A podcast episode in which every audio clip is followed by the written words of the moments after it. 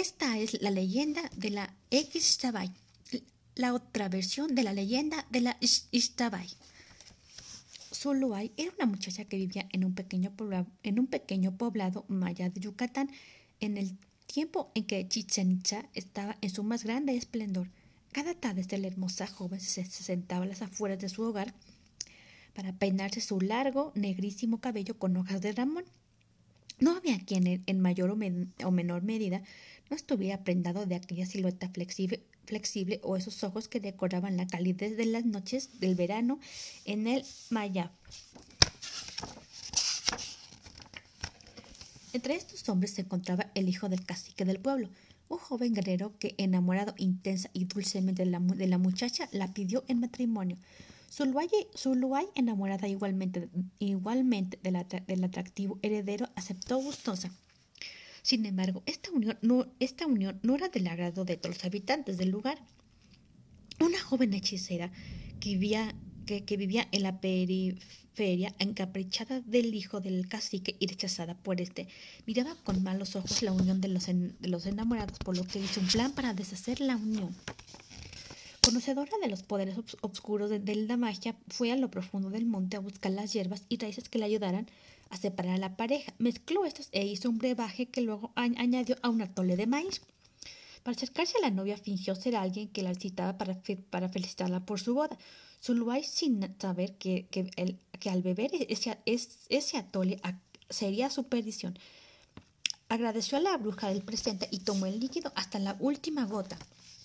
La noche, la, noche de ese día, Zuluay Comenzó a sentir emociones hasta entonces desconocidas. Poco a poco, un deseo incontenible llenó su sangre y su piel, y, presa de incontrolables pasiones salió al pueblo para entregarse con avidez a su, satisfacción. Sin embargo, esta nunca se colmó y si, y si, la intensidad, y si, y si la intensidad de sus apetitos creció y creció a la mañana siguiente, todos los lugareños supieron que Zuluay había sucumbido a los placeres de la carne entre los brazos de todos los hombres del sitio.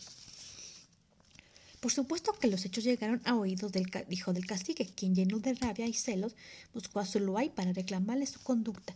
La muchacha no podía recordar lo ocurrido, por eso no pudo justificar sus, sus, actos. Fue entonces que el guerrero, con gran dolor, decidió terminar su compromiso de matrimonio y luego cercada y cercó en, en las ramas de una ceiba. Al conocer los heridos se supo que Zuluay ahí mismo también se suicidó maldiciendo a todos los varones que fueron la causa de, su desgracia. Desde entonces se sabe que detrás de cada ceiba es posible encontrar a una mujer que peina sus largos y negrísimos cabellos escondida para llamar a, a, cualquier hombre que desee satisfacer sus ansias, pero luego éste debe pagar con su vida en medio de alucinaciones y fiebres en compensación de aquellos por los que ella extravió su felicidad. ¿Te, gustó esta leyenda? Si quieres escuchar esta leyenda y muchos otros, otros cuentos que hablen de hadas y princesas y sirenas y muchos otros personajes más, no tienes nada más que buscar mi, canal en Anchor, Cuentos y Leyendas para Niñas y descubrir mm, todos mis episodios en, en, Spotify. Hasta la próxima. Y un gran saludo a, a todo el hermoso estado de Mérida, Yucatán.